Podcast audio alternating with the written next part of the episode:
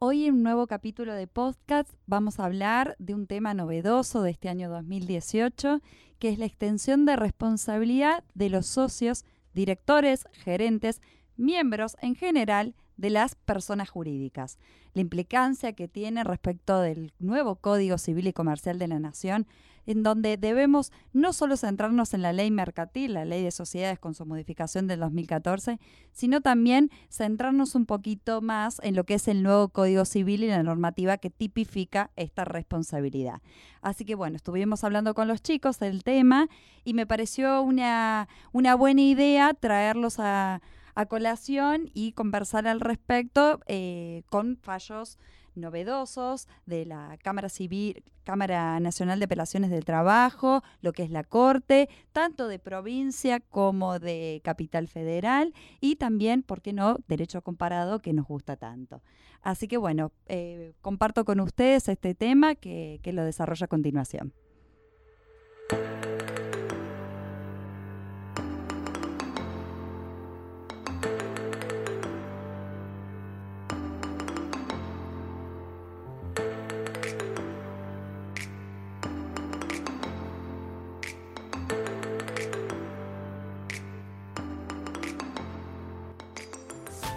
Estamos en un nuevo programa de podcast. Hola Agus, hola Gon. Hola. Hola, hola, ¿cómo, andan? ¿Bien? Bien, todo muy bien. Bueno, vamos a tratar un tema, pero antes, Gon, por favor, comentanos, recordanos más que nada las redes de nuestro programa. Obvio, todo lo que hablemos acá, como ya saben, eh, va a estar en nuestra página web, todo lo que son todos los fallos, si es que eh, Pau trajo algún fallo, todo lo que es legislación, todo lo que sea una página, cualquier cosa, todo va a estar citado y todo va a estar para que se pueda bajar de manera gratuita de la página, que es www.dosisdederecho.wordpress.com y de la misma manera eh, material original que también va a salir de, lo que hablemos acá y por ahí alguna cosa que nos quede en el tintero va a estar en nuestras redes sociales, que es en Twitter, arroba dosis de derecho, en Instagram, arroba dosis de derecho, y también nos pueden encontrar en Facebook con el mismo nombre.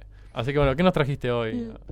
Hoy traje, bueno, les recuerdo, yo soy Paula y estoy en la parte de Derecho Empresario. Puntualmente voy a tratar un tema de ley mercantil. Este tema es, si bien es viejo, tenemos eh, varios fallos y a partir del nuevo Código Civil una cierta implicancia respecto a la extensión de responsabilidad de los socios, directores y gerentes en los casos de mal desempeño de los mismos. Digo persona jurídica y no sociedad porque a partir del nuevo Código Civil se permite la extensión eh, de la responsabilidad respecto de los miembros, no solo las sociedades. Está bárbaro que, que hayas venido, Gon, para poder charlar también de la extensión de responsabilidad en el fuero laboral. Ya me quieres hacer trabajar a mí. Ya te quiero, por favor, hacer trabajar, pero bueno, el fuero laboral es un fuero con 80 en este, bueno, en Capital Federal, 80 juzgados, ¿o no? Sí, sí, sí, tenemos un montón de eso y la verdad que nos da mucho trabajo. Así yo que, por ahora, comentario traeremos. Yo por ahora descanso o haré alguna pregunta. Vos venías a hacer la pregunta que se le va a ocurrir al que está escuchando del otro lado. Exacto, acá estoy representando los muchachos. Y yo creo que también, además de administrativo, comercial, va, societario puntualmente, es eh, bastante complicado porque Rosa también lo de contabilidad. Recuerden los libros, bueno, lo que son balances, pero bueno. Recordemos el concepto de, sociedad. Vamos. Acuérdense de la 19.550, modificada a partir del octubre de 2014 con la nueva ley que permite las sociedades unipersonales. Entonces, el concepto de sociedad deja de ser que es necesario la existencia de dos o más socios, sino la de existencia de uno o más personas, a partir de las cuales, en forma organizada y de acuerdo a los tipos previstos por la ley, decide realizar aportes para la producción e intercambio de bienes y servicios para participar en beneficios, ganancias y bien soportar las pérdidas. Yo no voy a hablar en este capítulo de la sociedad unipersonal porque merece otro programa que prometo que va a ser en este año. Eh, voy a tratarlo y explayarme un poquito más. Tampoco voy a hablar de lo que son los distintos tipos societarios, sino más bien centrarme en aquella extensión de la responsabilidad que a partir del nuevo Código Civil se encuentra tipificada, es decir, no solo en la ley mercantil, sino también en el Código Civil y Comercial de la Nación. Me viene bárbaro que vengas a hablar del nuevo Código Civil porque te juro que estoy más verde que una planta. Es eh, bastante variado porque siempre estaba bastante dividido lo que es el fuero civil, tenemos el Código Civil, lo que es ley de sociedades por una parte, la ley de contrato de trabajo por otra, era otro mundo, y acá el Código Civil viene a mechar, y aparte es también nuevo, porque creo que los tres coincidimos que el Código Civil no lo tuvimos que estudiar, el, el nuevo código en la facultad. No, mi hermana que está estudiando abogacía sabe más de derecho civil que yo. Yo el mío lo guardé de recuerdo, quiero decirlo, el de la facultad. ¿Vos cómo te viniste, Pau, a Buenos Aires? digo la, no, no, la fecha, porque también me delata. Eh, ¿Ya estábamos con el código nuevo o estábamos con el código viejo todavía? No, estaban los proyectos, pero todavía no. O sea que vos viste la transición aquí en Buenos Aires, trabajando Yo vine con la transición y recién ahora, que es justamente lo que les traje, algunos fallos donde ya aplican eh, la normativa del Código Civil y Comercial. Traje fallos de puntualmente de lo que es la extensión de responsabilidad en el fuero laboral y eh, de alguna materia también tributaria, pero bueno, más que nada la aplicación del Código Civil y Comercial, que es novedoso, y de la em, el criterio actual de la Corte, que tiene una posición más humanista y no tanto de defensa del derecho de propiedad. Pero bueno, volvamos. Este tipo de, no sé si, bueno, más allá del concepto de sociedad, recordemos que muchas personas recurren a la figura societaria, más allá del fin de lucro, con una idea de encontrarse totalmente exonerado de cualquier tipo de responsabilidad. Claro, interponer la persona jurídica dentro de su, de, su, responsabilidad, claro.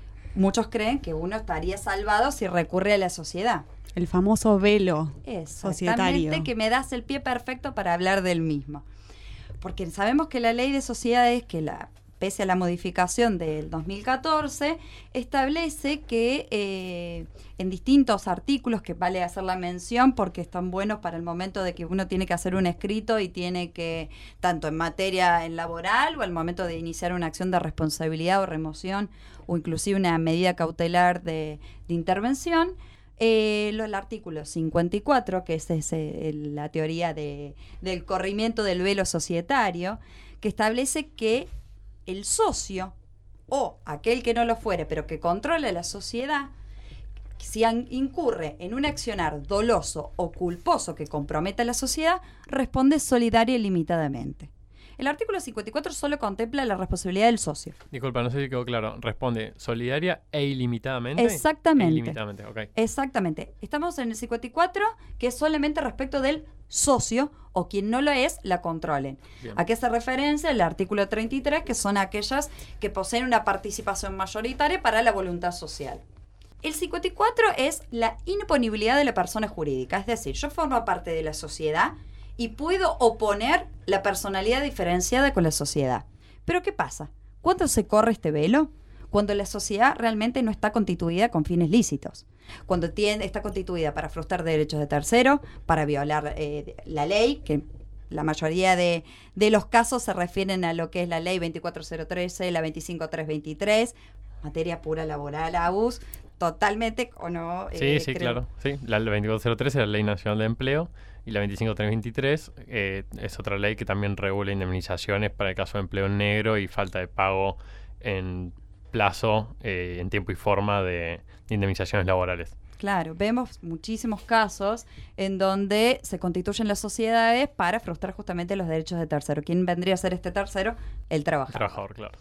Esto es lo que es el artículo 54. Tenemos tres artículos más que hacen referencia a la responsabilidad, que son el artículo 59, que es el deber de diligencia de un buen hombre de negocios respecto de el administrador. Estoy haciendo un breve repaso, pero para poder dar un, hilo y, recordar para aquellos que no, se dedican al derecho societario. a mí me viene bien. Son cuatro artículos claves son cuatro artículos claves, bastante sencillos que lo pueden atar, 54, el 59, el 157 que habla puntualmente del gerente y que nos remite al 274 que es el de los directores. Recordemos SA, directores, SRL, gerentes, pero que establece que ambos tienen los mismos derechos, obligaciones y responsabilidad. Aquel director, gerente, administrador, es decir, el órgano de administración que actúe erróneamente, que desempeñe incorrectamente el cargo, responde solidaria e ilimitadamente. No hay más discusión. Si bien hay distintos criterios por las distintas salas laborales, hay una, una idea de extender esta responsabilidad, vemos que por lo general suele aplicarse esa extensión de la misma en forma solidaria e ilimitada. Sí, en lo que son sentencias laborales tenés eh, un montón de este. Y traje nuevas. Bien, nuevas que, que, pueden, después los vamos a poner en el blog, más que nada los autos y un breve comentario al respecto y los artículos que toman las distintas sales, inclusive la corte. Obvio, incluso si tenemos la, algún, algún link con alguna página pública como la de la página de la corte o de la cámara o de, o de ¿cómo es? Infojus, también le vamos a, dejar el link ahí para que puedan levantar la sentencia completa y eh, no hacer el famoso copy y pegue, sino citar sentencias frescas. Y además, eh, la idea mía era también, no solo del lado empresario, más allá de que estoy justamente, en mi trabajo actual estoy asesorando empresas y uno trata de eh, evitar esa extensión de responsabilidad a los directores o gerentes, también para aquel que confecciona demandas, tanto en el foro laboral como una extensión de responsabilidad, tanto en la demanda o se puede posteriormente a la sentencia, o bien aquellos que se dedican al derecho societario con las acciones de remoción de los administradores o las medidas cautelares respecto al mal desempeño de los mismos. Que además, yo que trabajo en un estudio jurídico, sé que muchas veces los que son nombrados directores de las sociedades a veces son socios del propio estudio que están designados al efecto del papeleo. Y, realmente les preocuparía un montón caer bajo este supuesto. Claro, y yo vengo con algunas ideas respecto de eh, algunas, a ver, no son defensas, pero se podrían utilizar como algunas medidas para tratar de paliar esa responsabilidad. No, como reforzar un poquito. Claro, me adelanto a decir alguna contratación de seguro civil, de responsabilidad civil, algunas cartas de indemnidad que si bien los jueces son bastante reticentes de hacerle lugar, pero se pueden utilizar y bueno, obviamente la figura de la protesta societaria, dejarla sentada por parte del administrador. Administrador me refiero al órgano de administración que tiene que ver gerencia o directorio, dejar asentada esa propuesta que no, está avalando, por ejemplo, el caso de una constitución de una sociedad con fines ilícitos o una competencia desleal por, por parte del directorio. Uno de los directores no está de acuerdo, realiza la protesta. Son distintas medidas y hoy por hoy se está utilizando mucho el contrato de responsabilidad civil que está inclusive contemplado en la ley de seguros. Si mal no recuerdo es el artículo 109 y viene con una tendencia europea que nosotros recién ahora las distintas compañías de seguro lo están implementando. Bien. Volvemos al tema del nuevo Código Civil. Estos artículos que repito, el 54, 59, 157 y 274, bingo, eh, tiene sus corolarios y recepción en el Código Civil y Comercial de la Nación. El artículo 148, que está contemplado a partir del título segundo, donde eh, específicamente trata sobre personas jurídicas, establece quiénes son las personas jurídicas y, eh, bueno, determina qué son las sociedades, las asociaciones civiles, fundaciones y Siguiente a ese artículo está el artículo 143 que establece la personalidad diferenciada. Estamos viendo que en el Código Civil y Comercial ya habla de un tinte societario y la distinción de la personalidad del socio de la de la sociedad. Es decir, es idéntico al artículo 54 del corrimiento del velo, porque nos da un indicio de las distintas personalidades. También tenemos el artículo 154 del nuevo Código Civil que establece exactamente lo mismo que el artículo 54 en cuanto a la sociedad que está constituida en forma irregular para frustrar derechos de terceros, para violar la ley, el orden público, inclusive la buena fe. Es decir, es como un espejo entre lo que es la normativa especial y la normativa general. Parecería que lo han hecho juntitos. Lo han hecho juntitos. A mí me da la sensación que pareciera estar hecho en bloques el nuevo Código Civil y Comercial, pero también es bueno esto para darle un poquito más de sustento, un poquito más de, fuerza a aquellos que pretenden lograr la extensión de responsabilidad.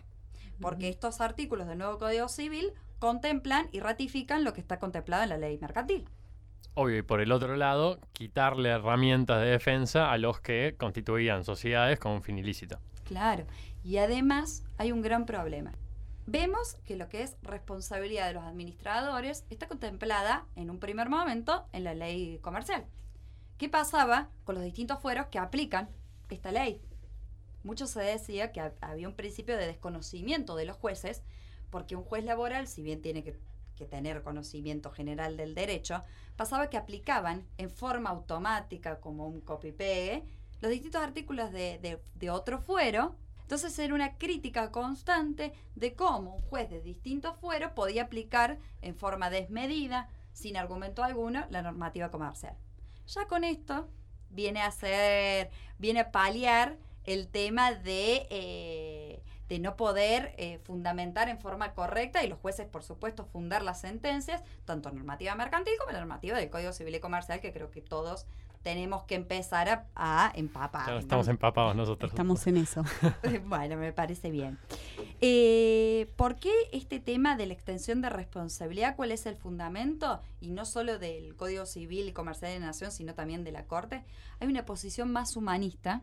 Como dije anteriormente, se deja de lado el derecho de propiedad y comienza a ser la persona pongo un ejemplo porque estoy citándolo bastante y porque tengo a Gon acá al lado laboralista, al trabajador como centro de tutela. Eh, se vuelve más personalista y hay una tendencia más humanista que la Corte avala eh, a partir de la aplicación de la nueva normativa del Código Civil y Comercial.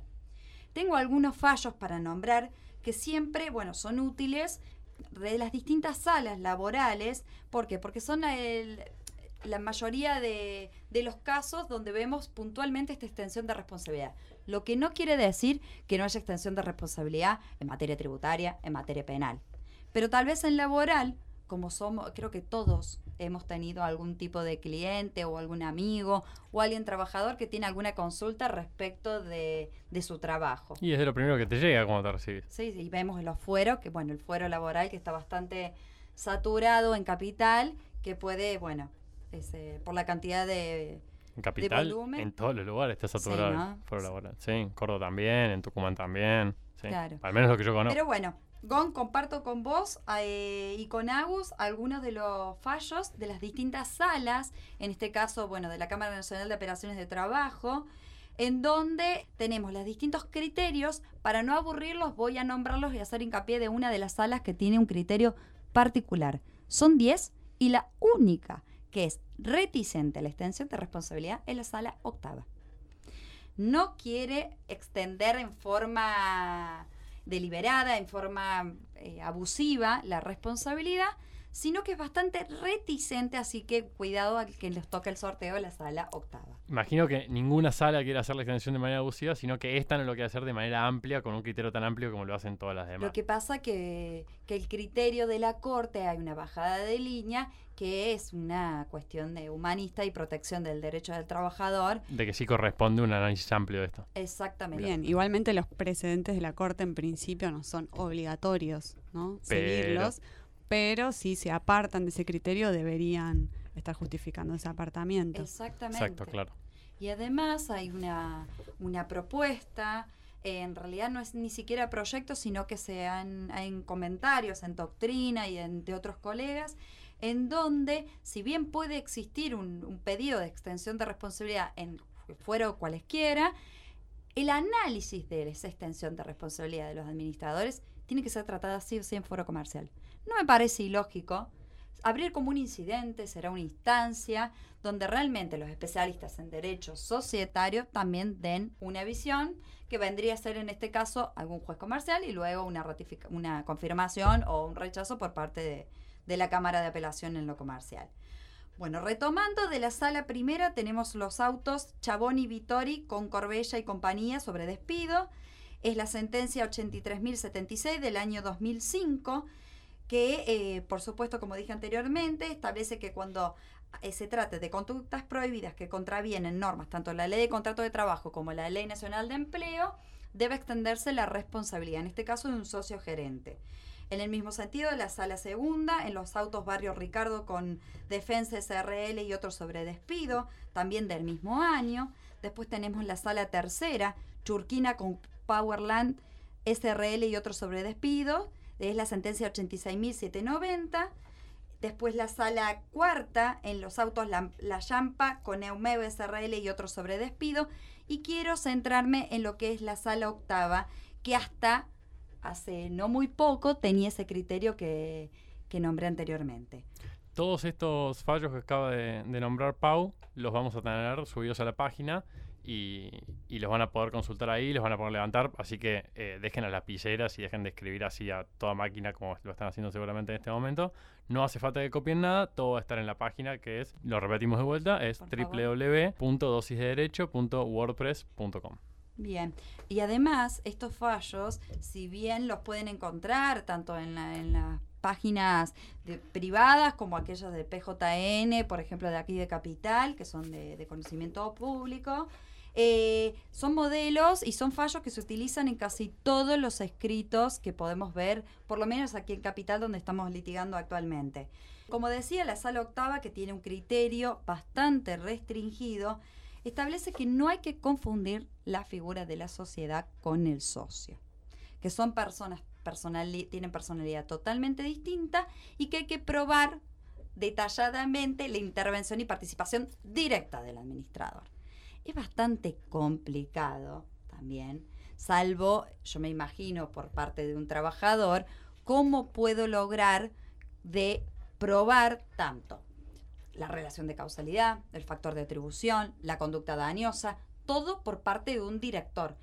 Pienso puede ser un correo electrónico, eh, algún telegrama con una carta documento eh, con un reconocimiento, pero es muy difícil captar al- al director participando directamente en el hecho. A ver, lo que es pagos en negro es también eh, es dificultoso probarlo salvo la prueba testimonial o Sí, se me ocurre alguna, esto que acabas de decir, una prueba testimonial donde haya, donde sea una sociedad muy pequeña, donde pague el director o pague el gerente y los testigos puedan decir que les pagaba en negro, que le pagaba en la mano, que ellos veían cómo les pagaba, que le daba un recibo trucho. Claro, pero era el propio director o el claro, propio claro, el gerente. propio director, porque si no es muy difícil, digamos, tenés que probar el, el, el dolo o la culpa, digamos, la intención deliberada de violar la de violar un derecho, digamos, de causar un daño o el, el obrar culposo. ¿no? Exactamente. Además, eh, la responsabilidad que estamos hablando acá es de tipo subjetiva, no objetiva por el solo hecho de ocupar el cargo. Claro, exacto. Entonces es bastante dificultoso y más en aquellas sociedades de, de tal magnitud no es tan fácil eh, lograr la, la prueba de la misma. Por eso la sala octava es bastante reticente, no sé ahora con a partir del nuevo Código Civil y Comercial, porque los últimos fallos no son de la sala octava y hay que ver si también se ha modificado la, la integración de la misma, porque eso varía de, de acuerdo al tribunal. Bueno, todos los miembros de estudios jurídicos que están como directores están rezando porque les toque la sala octava, ¿no? Le están prendiendo Claramente. velas. quien asesora también la parte empresarial eh, son, bueno, es sabido de conocimiento público que son bastante pro empresario, más allá de, de que el fuero en general tiene un tinte más eh, indubio properario, en este caso en la sala octava. eh, pero me reservo para investigar también, si llego a encontrar algún fallo, poder subirlo al blog respecto de la sala octava al día de la fecha. Sí traje otros fallos, estos son de antiguos y son clásicos, nuevos fallos que son a partir del año 2016, donde ya teníamos el Código Civil y Comercial vigente. Uno es de la sala primera, en donde considera que sí hay una, una extensión de responsabilidad, que son los autos Verdún Mauro Daniel con American Sources SRL y otros sobre despido. Es del año 2016, del 26 de diciembre. Considera la, la sala que sí se extiende la responsabilidad del socio gerente por, por el motivo de que el propio socio que revestía la calidad de, gerente incurría en irregularidades registrales, tanto en lo que es la jornada de trabajo, la remuneración y el pago de horas extras. Así que, por, más allá de haber probado el trabajador que había incurrido en esta irregularidad, el socio gerente era el único, tenía una participación activa, era como comentamos recién, era quien había realizado los pagos en esa forma, entonces se confirmó la extensión en forma solidaria tanto respecto de la SRL como de la persona física, en este caso el socio gerente. Esta era una empresa que estaba dedicada a la fabricación de eh, motores, de generadores, y este, esta persona estaba totalmente, eh, defectuosamente registrada. Así que, bueno, la sala primera, y con normativa de, del Código Civil y Comercial, decidió extender la responsabilidad. De igual modo, hay unas, quise traer también por el tinte federal, no encontré de Córdoba actual. Pero es de, de por Pero ahí sí, cerca, por ahí sí, cerca. Por ahí cerca de Venado Tuerto, en donde también existió una extensión de responsabilidad por defectuosa registración, porque se acreditó lo que es el fraude laboral mediante la utilización de la figura societaria. Son los autos Benavides Carlos Alberto con Mayobre, Juan Sabino, sobre extensión de responsabilidad. Aquí ya lo tratan como incidente de extensión de responsabilidad que, eh, si mal no me equivoco, en Capital no depende, no es muy común ver la, extensión de responsabilidad mediante un incidente. Y por último, traje las, de un, un fallo de la sala quinta de la Cámara Nacional de Apelaciones de Trabajo del 6 de abril del 2016, que en el cual se rechaza la extensión de responsabilidad de un director suplente. Sabemos que además del director está la figura del director suplente y en este caso fue rechazada porque el periodo que manifiesta haber trabajado el dependiente y haber recibido pagos en negro, el director suplente no se encontraba realizando las funciones como tal. Estaba designado, pero no cumplía la- las funciones como tal. Es decir, la responsabilidad subjetiva, no objetiva por cumplir el, por ocupar el cargo como tal. Entonces consideró que al no haber una participación directa no se le puede atribuir y por ende no se le puede extender la responsabilidad. Por último, me, quiero hacerles mención a, un- a lo que es el derecho comparado, que siempre está bueno por cuántas veces nos hemos juntado con algún colega de, de- del exterior para también compartir eh, ideas y ver cómo, cómo se encuentran en la normativa. Y además siempre queda lindo, ¿no? Sí, siempre, queda siempre queda bien saber un poco de otro tinto, lado. Sí. Como otro nivel. Sí, me encantaría poder decirlo de acuerdo al idioma de cada lugar, pero bueno, No, está bien, pero no, en trata- estoy pero no es que no lo sepas, no es que no lo sepas, ma sino no es que bene, es para, es para que la audiencia que es hispanoparlante la pueda entender, no es porque no lo puedas decir. Exactamente. Pero bueno, más que nada quería brevemente resumiendo lo que es tanto Uruguay, Chile, como Perú, como Italia, Estados Unidos y España, brevemente, entre otros, contemplan eh, en sus propias leyes los mismos, el mismo sentido, el mismo significado, la misma extensión de responsabilidad, las mismas funciones respecto que, eh, de nuestra normativa mercantil y ahora del Código Civil y Comercial. Vemos, pongo por ejemplo lo, lo que es Uruguay en el artículo 83, la ley 10 16.060 establece que los administradores y los representantes de la sociedad deben obrar con la lealtad y con la diligencia de un buen hombre de negocios. Exactamente, Exactamente lo lo mismo. mismo que el artículo 59 de nuestro. Y pasa que Uruguay es casi como Argentina, es casi lo mismo. Sí, según Susana, según Susana Jiménez, era una provincia más, ¿o no? Cruzar el charquito, nada más. Exactamente. Pero bueno, básicamente también, por, as- a título de, de ejemplo, tenemos la ley de Perú, el artículo 177, que establece que los directores responden ilimitada y solidariamente ante la sociedad, los accionistas y los terceros por los daños y perjuicios que causen por los acuerdos o actos contrarios a la ley, el reglamento, a la buena fe. Son exactamente Son copias, sí. copias de los distintos, y no solo lo que es eh, Sudamérica, sino también tenemos eh, España, tenemos Italia y como nombré Estados Unidos. Así que hay una idea de extensión de responsabilidad. Brevemente quiero hacer unos comentarios eh, como para darle un cierre a este tema, más allá de los artículos que los quiero repetir para que nos queden claros. El artículo de la ley de sociedades, el artículo 54, 59, 157 y 274. Y los artículos del Código Civil y Comercial a partir del 148 del título segundo. Yo le quiero decir a todo el mundo que los está diciendo de memoria. Yo soy incapaz de guardarme mi número de documento de memoria y ella los está diciendo de memoria en este momento. Solo estos números. Me preguntas otro y ahí Yo tengo dislexia numérica, así que peor, chicos. Bueno, costó, costó, pero ya salieron. Eh, la idea de, de extensión de responsabilidad no es que está mal. Hay que ver la situación particular, el caso, cómo se encuentra planteado. Hay que ver si uno nos toca defender a aquel director o gerente, ver el mecanismo de una defensa mediante una carta de indemnidad, mediante estos seguros de, de responsabilidad civil que son están contemplados en la ley de seguros, o bien esa figura que la propia ley de sociedad establece, que es la figura de la protesta. Dejar en claro cuando el director no está de acuerdo con lo cómo está actuando el directorio en general. Es una manera de, una medida de decir, hasta acá llego, no estoy de acuerdo y es una defensa. Pero también estoy de acuerdo en que la extensión de responsabilidad no debe ser tratada en forma eh, aislada por cada fuero. Sí, me parece, más allá de que soy comercialista, tiene que ser tratada en conjunto con la ley comercial, el nuevo Código Civil y Comercial, y por qué no dar esa posibilidad a los jueces comerciales de que hagan un doble análisis.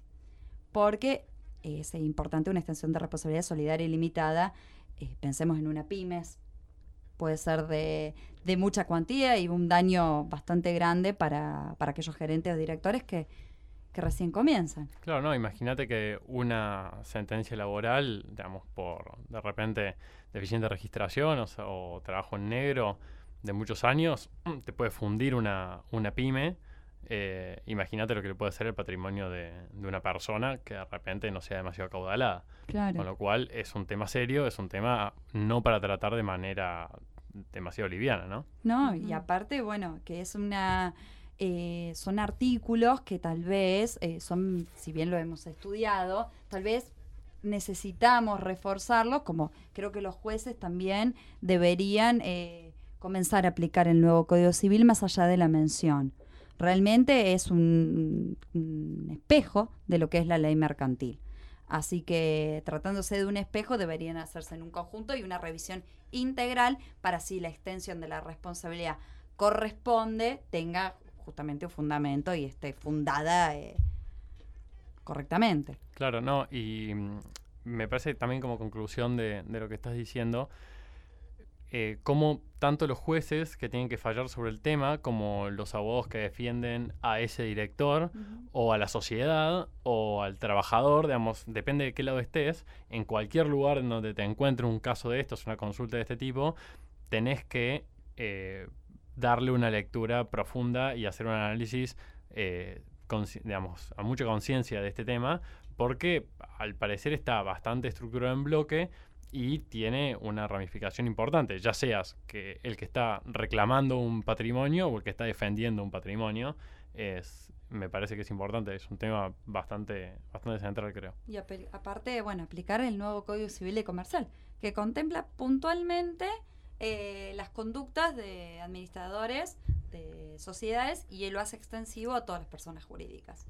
Así que, bueno, seguiré trayendo más eh, artículos del Código Civil y Comercial. Prometo seguir eh, diciéndolos de memoria. Y, y, bueno, seguir actualizándonos con más que nada con la parte societaria y lo que es un asesoramiento integral. Obvio, y seguir trayendo también fallos del interior del país porque esto es un podcast federal. ¿De acuerdo? Y bueno, así como lo dijimos al principio, lo decimos ahora al final. Eh, todo esto lo van a poder encontrar en la página que es www.dosisderecho.wordpress.com en las redes sociales que son arroba dosis de derecho en Instagram y en Twitter y también en Facebook van a poder encontrar y van a poder encontrar también contenido original en, en los posteos y en las historias de, de todas esas redes sociales. Así no, que, hay, no hay fotos de nuestras caras. Todavía no. Les aviso, se van a tener que imaginar cómo somos. Es que todavía est estamos en duda si subir fotos de nuestros rostros y todo para... ¿O cuerpo completo? O cuerpo completo, pero ¿sabes por qué? Para generar esa especie de, de, de mito que había en torno a las novelas, de, a las radionovelas, que de repente era un feo el, el tipo y las mujeres se lo enamor se, se enamoraban porque se lo imaginaban hermoso. Bueno, yo creo igual que... con nosotras creo algo que se tiene que imaginar. No, ustedes están muy bien, pero creo que no. a mí me va a beneficiar eh, ese, ese imaginario. Así que yo creo que... Bueno, puedo subir fotos de ustedes, de mí me puedo mantener en las sombras. No hay problema. No sé si estoy para el cuerpo completo. Igual. Sí, sí, sí, Aprovechemos que estamos bronceados ahora, es verano. Tal cual, tal cual. Bueno, espero que les, eh, que les sea de utilidad y empecemos a aplicar el nuevo Código Civil y Comercial a la hora de, de efectuar tanto una demanda como el momento de contestarla. Amén. ¿Mm? Bueno, chicos, les mando un beso para las dos y nos vemos. Un beso y nos vemos la próxima. Adiós.